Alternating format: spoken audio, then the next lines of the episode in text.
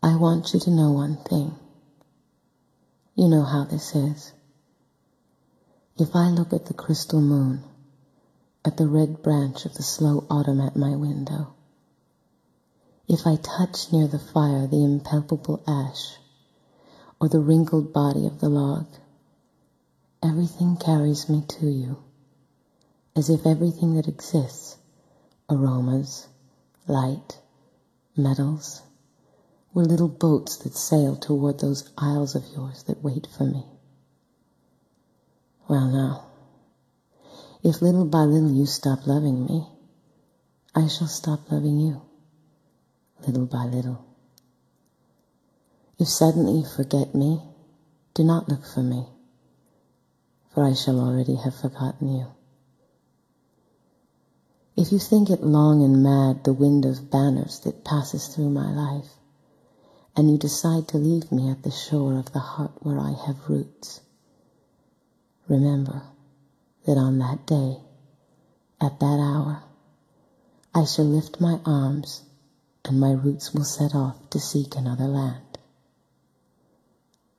But if each day, each hour, you feel that you are destined for me with implacable sweetness, if each day a flower climbs up to your lips to seek me, ah, my love, ah, my own, in me all that fire is repeated. In me nothing is extinguished or forgotten. My love feeds on your love, beloved. And as long as you live, it will be in your arms without leaving mine. 呃，先简单介绍一下自己，我姓王，三横一竖王，感觉的觉，睡眠的眠。如果大家就是百度或者谷歌我的名字的话，可能会出现我新写的一本关于印第安文化的书。呃，我是一个电台的记者，在南美呢常住了三年的时间。我常住的驻地呢是阿根廷的首都布宜诺斯艾利斯。因为工作的关系，所以我经常会在各个国家城市之间工作、出差、旅行。那么呢，我今天跟大家分享的就是我在南美这三年的经历。这三年正好跨过了我二十几岁到三十岁初的这时间。那么在去南美之前，我是什么样子呢？就是跟大家简单说一下，我就是一个很普通的上班族，然后每天乘坐地铁上班。那个时候呢，有的时候有男朋友，有时候没有男朋友，然后就。会跟朋友在周末的时候进行各种各样的这种聚会，然后会吃一些新开的馆子，去看一些非常硬的画展。那个时候其实心里面很茫然，就是日子过得很热闹，但是心里面很茫然。我就是会想，我以后会是什么样子呢？我会遇到那个男生，然后就认识他，然后就怎么样去跟他相爱呢？其实那个时候完全不懂，虽然已经将近三十的年龄了，但其实不懂。然后我就会。怎么说呢？会给自己设定一个目标，因为那个时候我其实内心比较会情不自禁的会去讨好别人，讨好周围的人。包括那个时候有很多，我有很多闺蜜是比较强势的，我会感觉到其实我是会被使唤的那一方。呃，后来我给自己设了一个目标，就是我希望人人都喜欢我。其实这个目标特别的宏大，特别的难，现在想都非常的遥不可及。那么我在今天分享完之后，我会带我我会回到刚才我说的这个话，就是说。那么人人都喜欢我了吗？但其实事实上大家都知道是并没有，是不可能的。呃，那我们今天的第一个故事呢，是从智利首都圣地亚哥开始讲起。然后在圣地亚哥旅行的时候，大家就一定要去这个聂鲁达的这个故居。聂鲁达是一个什么样的人呢？他是智利的一个大诗人，他曾经获过诺贝尔文学奖。呃，他是一个，就是可以说他是一个共产党人，他是坚定了他左翼的这种想法。他曾经被我们的毛主席接见，他来过很多次中国，也对我们写过很多这种非常美好的一些赞美我们的一些诗篇。他呢，其实就是共产党人，在我们印印象当中是非常的，就是说过得很清苦一点的。但其实他不是，我觉得他是一个非常的会享乐的这么一个人。他一共有这在智利啊，一共有三处故居。第一处呢是在这个首都圣地亚哥，圣地亚哥的这个故居呢，就是它一共是分三栋的独立的建筑。它这个建筑大家可以看得出来，它修得很像什么？它其实修得非常非常的像船，因为聂鲁达他出生在智利的南部，南部大家都知道南半球是越南，其实它是越冷的，它这个地方土壤也比较贫瘠，然后就是聂鲁达他们家也非常的穷，他小的时候的印象就是无边无尽的雨。不停的在下雨。也许这个雨丝是比较能够促使人多思的，所以聂鲁达他就是小的时候他就说：“我觉得我家的破房子就像是在暴雨中的一艘船一样，我没有在陆地上，我是行驶在海洋里面的。”那么这个时候却奠定了聂鲁达这一辈子，他非常非常的爱大海，非常非常的爱船。他的三个故居其实修的都很像船，那么圣地亚哥的这个呢也不例外。然后先讲一下聂鲁达的第一段婚姻。他是二十三岁的时候吧，他就出任过驻缅甸的大使，他就是一直是外交的这种生涯。他在这个二十三岁之前呢，他在常驻印尼的这个爪哇岛的时候呢，他认识了一个荷兰的姑娘。这个姑娘呢，身高一米八零，长得非常英俊。那大家说，因为你看聂鲁达比她还高半头呢，那聂鲁达是不是很高啊？其实大家看到他们的脚底下，就是聂鲁达其实是踩着砖的。而且他这个裤子绝对是有问题的，因为聂鲁达是真正的身高只有一米六几。这个荷兰女孩大家看得出来非常漂亮。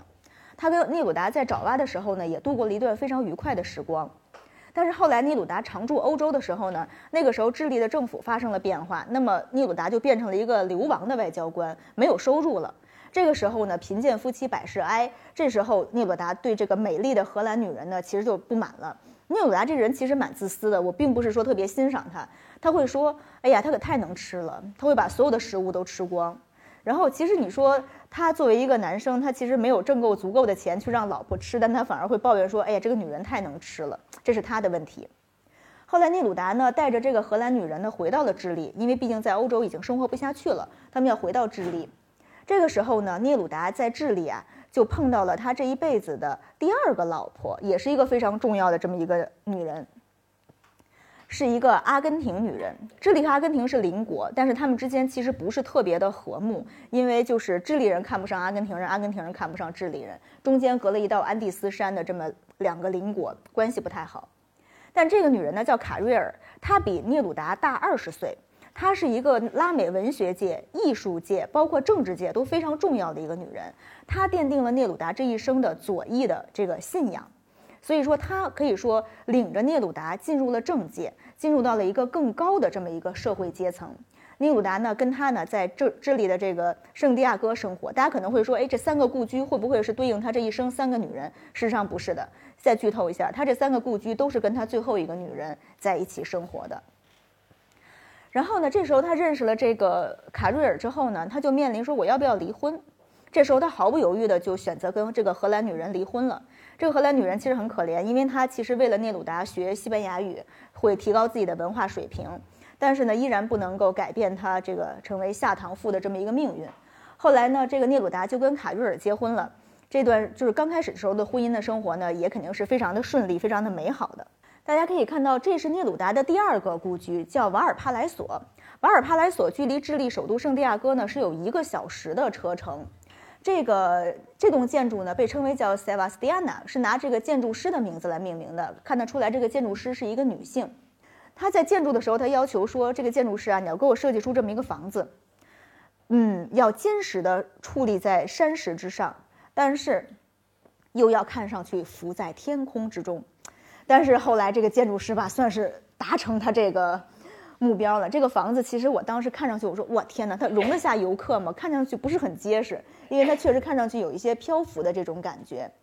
聂鲁达呢，在这个房子里面呢，他进行了很多的写作，呃，这个他的书房里面有一个照片儿，这个照片挂在一个非常显著的位置上，每一个人都能看得到。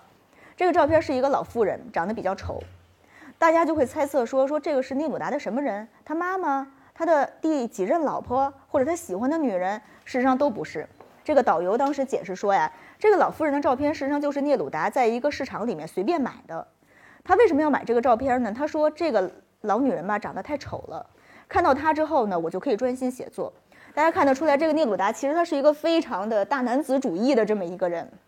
这个女人是谁呢？啊，大家看得出来，她跟聂鲁达的身高就比较的相称了。她叫乌鲁提斯。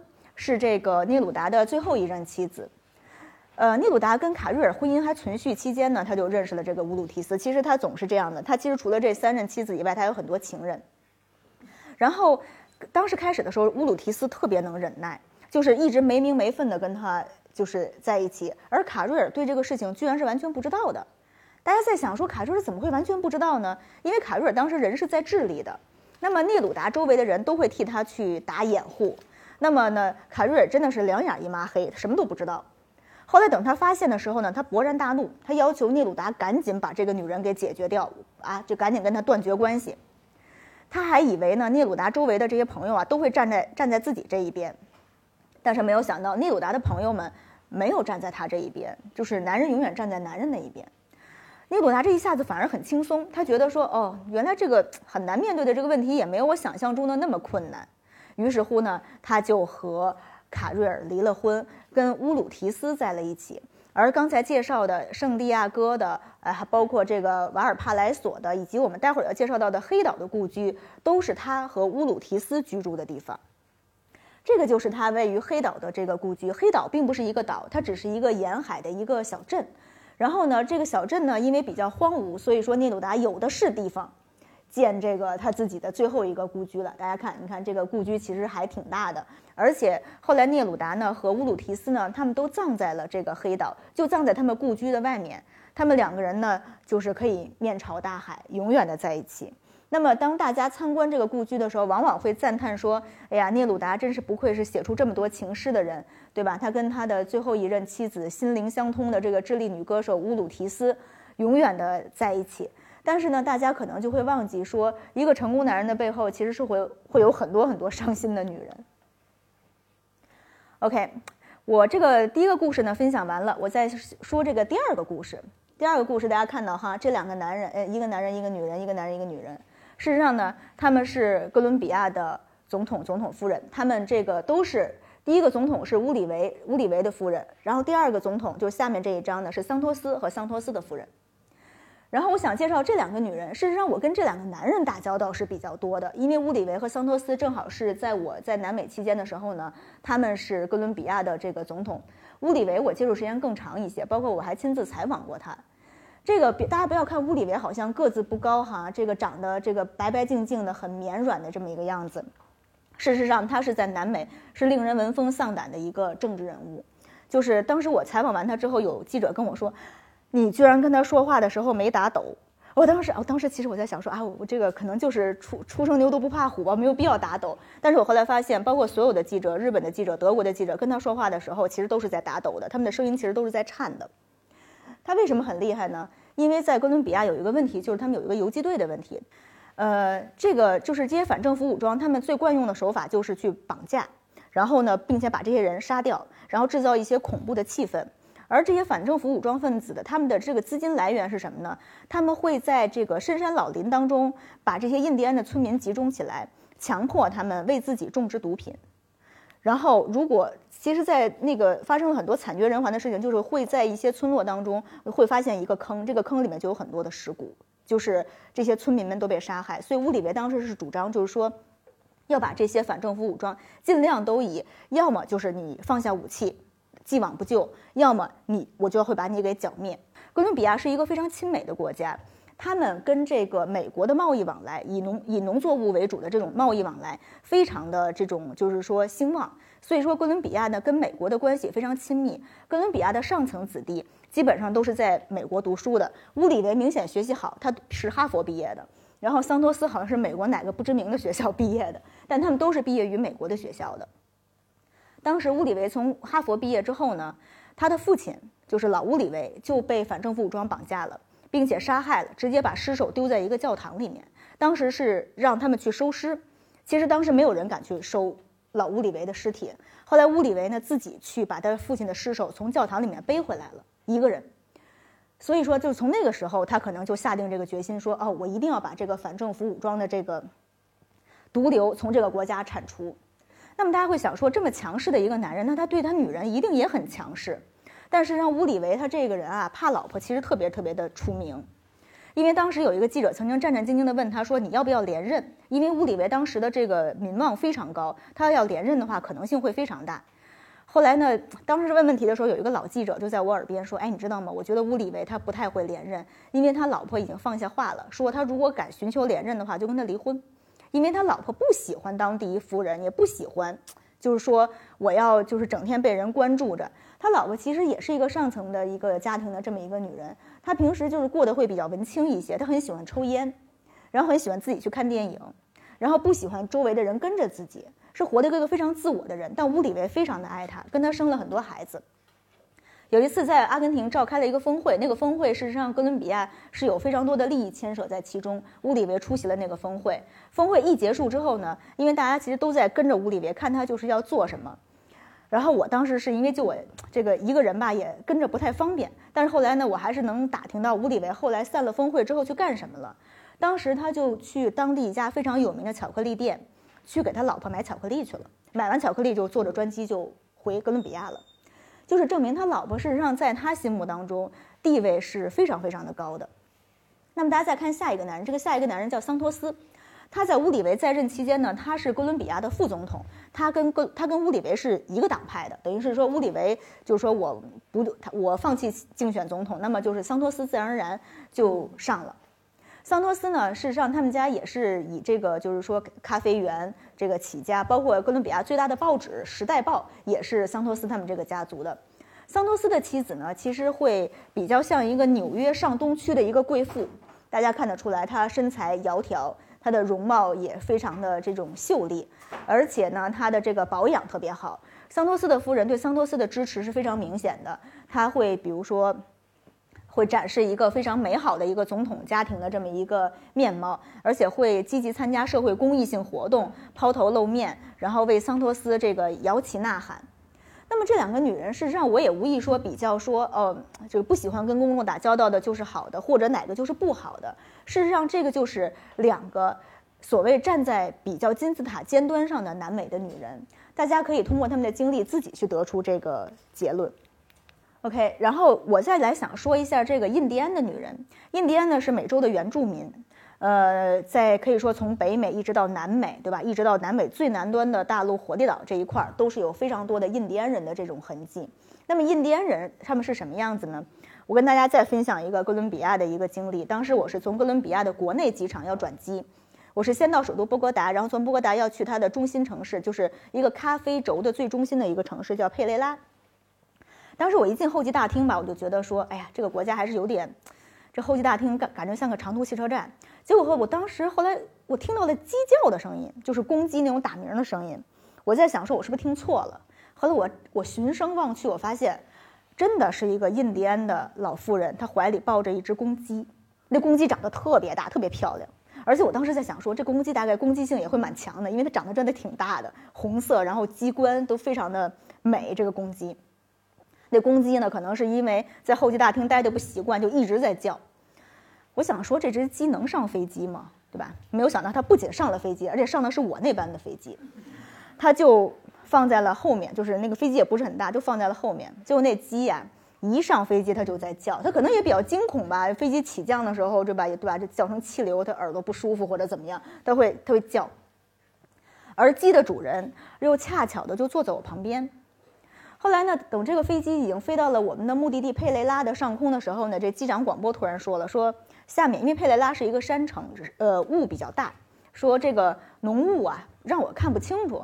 要不然的话，我们先飞到一个临近的城市，然后再安排你们乘坐大巴车再去佩雷拉。我觉得这事儿是完全可以接受的。我我我就跟空姐说行啊，我同意。结果我身边那个印第安老太太不同意，她说她拉着那个空姐的手，只说了一句话：说孩子。”我要回家做饭，然后结果呢，空姐就像受了魔一样，你知道吗？就好像那种一激灵，结果马上就出去跟机长说了。机长说：“大家要小心，我要开始下降了。”这个时候，这飞机就从云雾之上就是死命的往下扎，当时给我吓的，我当时吓得真的是挺够呛，那个鸡都不叫了，我那鸡可能也是吓晕了。然后，当时我就看到那个云雾，大家都看到就是那种飞机窗外那种云雾会。就是说会从你的这个眼前飞一样的过去，我当时觉得说可能孙悟空就是翻筋斗云，可能就这种感觉。而且包括我在下面看到山的时候，那山都变形了，因为就是说，那可能是飞机比较快吧，都变形了。我在想说我能平安到就行。这个时候，这个老太太抓住了我的手，她一抓住我的手，我马上就安心了。不知道为什么，就是她其实长得并不好看，但是呢，她的眼神中特别的坚定。我当时好像也像那个空姐似的，我就一激灵，我就觉得。对，回家，对，就是一定要到佩雷拉，哪儿也不去，就去佩雷拉。哦，当时后来飞机果然就是还是平安的降落了。然后呢，我当时这个这老太太也松开了我的手，她其实就挺温暖、挺坚定的一个手松开了。然后她带着她的那个公鸡就下飞机了，就是。然后我第二次呢被这个印第安老太太这个抓住手呢，就是在大家可以看到这个叫秘鲁铁路。秘鲁呢是这个印加王国这个库斯科的所在地，就是跟大家普及一下，就是说，呃，美洲啊一共有三大印第安的文明，有两大呢事实上是在墨西哥和中美洲，就是阿斯特克和玛雅，还有一个是印加，就是在秘鲁。秘鲁的这个呃山中啊，这个安第斯山中呢有一个城市叫库斯科，这个是印加王国的首都。然后呢，如果你要想去看这个马丘比丘，就是印加人的迷失之城，要先到库斯科，坐飞机到库斯科，然后从从库斯科坐小火车。这个马丘比丘是怎么来的呢？是当时这个印加人啊，他们贵族他们在深山当中修了一个消夏的这么一个场所，就是说我可以休息休息什么的。后来西班牙人攻入之后呢，他们节节败退，他们是最后的印加贵族是逃到了马丘比丘这个地方。然后又生活了一段时间，但不幸的是，他们的踪迹还是被西班牙人发现了。发现了之后呢，这个西班牙人赶来之后，这些印加贵族就逃入了深山，包括他们带着印加的文字，包括很多瑰宝什么的，永远是消失在深山当中，没有人知道他们再去了哪里。所以马丘比丘是印加文化最终的这么一个消失的地方，还是非常值得一看。然后当时在这个火车上啊，这个火车其实很有名。它有一个这个不太好的一些名声，就是它经常会发生泥石流。呃，我当时在就是从这个马丘比丘返回库斯科的时候呢，当时是晚上，天吧黑的就可以说叫伸手不见五指那种黑，而且呢下着暴雨，天上的闪电呼啦呼啦的。我当时在想说，完了，我很有可能会赶上泥石流，因为就是这个山山体嘛，它不是那么加固的。这个时候又有一个印第安的一个老修女，当时也坐在我旁边儿。他也是握住了我的手，他就跟我说：“说孩子，我们能，如果我们能平安到，他说的是如果，如果我们能平安到的话，我们就去库斯科的大教堂去感谢上帝的保佑。”当时他抓住我的手的时候，我心里也觉得说特别的踏实，特别的温暖。后来等我研究了印第安的文化之后，我发现啊，印第安文化当中女人事实上她们是被摧残的，她们也是被保护的，她们也是受尊重的这么一个群体。比如说，南美有很多著名的一些这种农产品，比如说土豆、玉米、番茄、烟草，包括骨科叶。其实他们都会认为这些是女人的身体变成的，也就是说，女人要牺牲自己的身体去换取大地的这种丰收。但另外一方面，印第安文化当中有很多女神，她们的地位是非常的这个显著的。比如说，秘鲁人他们信奉的大地之母叫巴恰妈妈，就是爬叉妈妈。爬叉妈妈是据神话当中记载，她是生下了所有的山峰和世界上最初所有的男人。她的形象是什么呢？她的形象其实是一个戴着尖帽子的、身材矮小的、爱抽烟的一个老女人，就是大家可以看得出来，并不是很美的这么一个形象。但是呢，她受到所有人的尊重，包括有的人就是包括印第安的女人，她们对这个巴呃巴恰妈妈就是爬叉妈妈的这种感觉就很像对自家婆婆一样，就是又爱她又恨她，但又很害怕说她坏话坏话被她听到的那种。感觉，这个呢，就是一个就是画家画的一幅画，就是他在想象说这个呃大地之母是什么样子。但事实上，这幅画呢，明显把大地之母呢美化了很多。大地之母事实上呢，是一个比较老的这么一个妇人的形象。包括现在在安第斯山区，还有很多印第安农民保留的一个习惯是，每年在秋收之前要进行一个选美，就是把村里面的一个比较老、比较不是很好看的一个老妇人请来。然后另外一个是一个年轻的俊美的女人，但是选美的比赛只有一个结果，就是老女人一定要夺得桂冠，把这些年轻的女人都给 PK 下去，这样他们认为爬叉妈妈会非常的高兴，而且会给他们来年非常好的这种收成。这就是我所待的这个首都布宜诺斯艾利斯。然后呢，在这上面我想介绍一个故事，就是叫配得上配不上的一个问题。这个是什么意思呢？就是说，当时我有一个朋友，他二十岁刚二二二十二岁大学一毕业的时候就被派到布宜诺斯艾利斯去常住。呃，他因为本着就是说认识人多条路的想法呢，他认识了很多这种语言的伙伴，就是能够帮助他去训练西班牙语。有一个四十岁的一个离异的一个中学女老师，他们两个人就是一个教一个中文，一个教一个西班牙语，他们其实相处的非常好。后来直到有一天，我这个朋友觉得有点不对劲儿了。后来渐渐疏远了这个女老师。这个女老师非常的生气，她就说：“你难道觉得我配不上你吗？”然后我这个朋友非常的惊讶，他其实，在二二十二岁的他心目当中，他会觉得说：“你四十岁了，你已经可以当当我妈，或者是当我大姐这样子。”他没有想到说，女人会认为说，我们之间没有姐弟类的相处，我也不跟你做隔辈人的相处，我们就是男人和女人的相处。后来我这朋友呢，又搬了一个地方，然后他这个邻居是一个六十岁的一个老太太，然后呢，他就觉得说我安全了，我他跟这个老太太其实来往还挺多的，比如说这老太太会给他做个蛋糕啊，然后呢，比如说逢年过节的时候，老太太的儿女不在身边，他会去跟他一起庆祝。这个老太太还有两个七七十多岁的闺蜜。后来，直到有一天，他们相处的非常愉快了，这个老闺蜜就来帮他们来捅这层窗户纸了。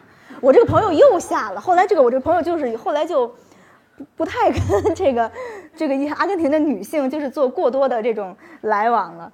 就是其实，但是我觉得这个其实是南美女人很可贵的一点，就是说，呃，二十岁也好，六十岁也好，我四十岁也好，其实我追求男人的心是一样的，这东西不会有什么样的嗯不一样。我不喜欢别人把我看成是一个，呃，老女人，就把我看成是一个女人就可以了。然后呢，下面就跟大家总结一下我在南美就是生活呀、工作上的一些经历上的一些感受，然后包括我自己生活上的一些变化。后来呢，我在南美驻外的大概最后几个月，我认识了我现在的先生，然后他比我小两岁，大概比我高三十公分，然后他当时是一个去阿根廷的一个旅行者。当时他正好是要准备结束在国外的工作，然后要回到国内发展，正好是有一个间歇的一个时间。然后就这个时候我们在南美谈恋爱，然后后来他跟我一起回到了北京，然后我们一起这个呃生活。我觉得我先生有一个特别奇怪一点，就是说，因为我一直不觉得我自己是一个很讨喜的人，但我先生就永远他从认识我他就开始跟我说，他觉得他说我觉得谁都喜欢你，我觉得谁都喜欢你。我说这是你自己的错觉吧？我觉得因为我觉得。可能是因为你喜欢我，所以说你会把，你你就会觉得别人都会喜欢我。后来我在总结说，其实南美这三年的时间带给我的变化还是挺大的，因为我觉得说人这一生最重要的事情其实就是认识自己，跟自己和解，知道自己想要什么，并且为之去努力。就是说，我们真正要接受的是一个自己愿意去为之奋斗的自己。你说美丽的容貌重要吗？事实上，可能在我们这个国家，美丽是一个生产力。但事实上，我觉得在南美的时候，美丽并不是一个非常重要的事情，因为美丽是会随着时间的消逝而流逝的。那么你说职位很重要吗？职位是我们奋斗出来的结晶和结果，但事实上是对于南美人来说，可能也不是那么重要，因为你的职位是会变化的，你的这个社会地位也是会发生变化的。那么就是说。那比如说，那啊，我很喜欢温柔的自己，能忍的自己，让朋友们都觉得说，哎呀，这个人脾气不错的自己。但实际上，这个也不是真正的自己，因为真正的自己很有可能会因为什么事情突然爆发了，自己小暴脾气就爆爆发了，然后你难道这个时候你就不爱你自己了吗？事实上，我们要接受的是一个比较真实的一个比较美好的自己。我觉得我从南美回来之后吧，我觉得我身上体内的那种比较事儿的那种部分其实是爆发了。我其实不太会再去习惯讨好别人了，当然我也不习惯别人讨好我，就是我会习惯跟别人处在一个比较舒服的这么一个相处的这么一个距离和环境当中。嗯，我会感觉就是说，处在这样的一个。比较舒适的这么一种人际关系的距离的时候，我会收获到很多真正喜欢我的人，以及真正喜欢我的朋友，而且我也不必说心特别累。再来这次的这个活动的这个出租车上啊，当时我就是刷手机，后来我刷到了一段话，这段话呢，我觉得写的非常好，我愿意跟大家这个做一个分享。他说有一些老年人，他们是狠毒自私，大家都知道最近挺火的那部电视剧都挺好。那个苏爸爸其实在里面受的诟病很多，说有的老年人的狠毒和自私，事实上是对他们这一生的深深的不甘心和他们的懦弱，所以说他们在晚年的时候，把本应该有的果敢变成了狠毒，他们把本应该有的这种自我变成了自私，他们想趁着自己最后的岁月当中，站在死亡的这个门槛上的时候，他们想抓紧时间补课。但是呢，用力过猛，往往就会招人讨厌。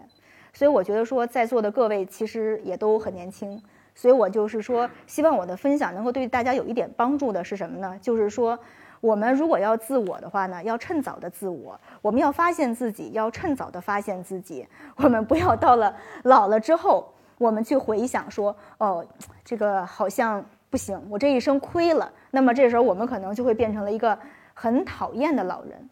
聂鲁达他写过一本自传，叫我承认我历经沧桑，西班牙语叫 Confieso que v i v i d o。这个其实这个翻译吧，不是不是很准确，因为如果用西班牙语来直译的话，这个话这本书应该被译为叫我承认我活过，因为历经沧桑是一种。多少负面的一些说法，而聂鲁达是怀着无比的骄傲说：“我承认我活过。”他在这本自传当中叙述了自己的政治历程、他的情史，包括一些非常不加掩饰的描写他的情史。聂鲁达是非常骄傲的。那么也就是说，植根在南美当中的，其实就是这种 “confieso que vivido”，就是我承认我活过的这种骄傲感。谢谢大家。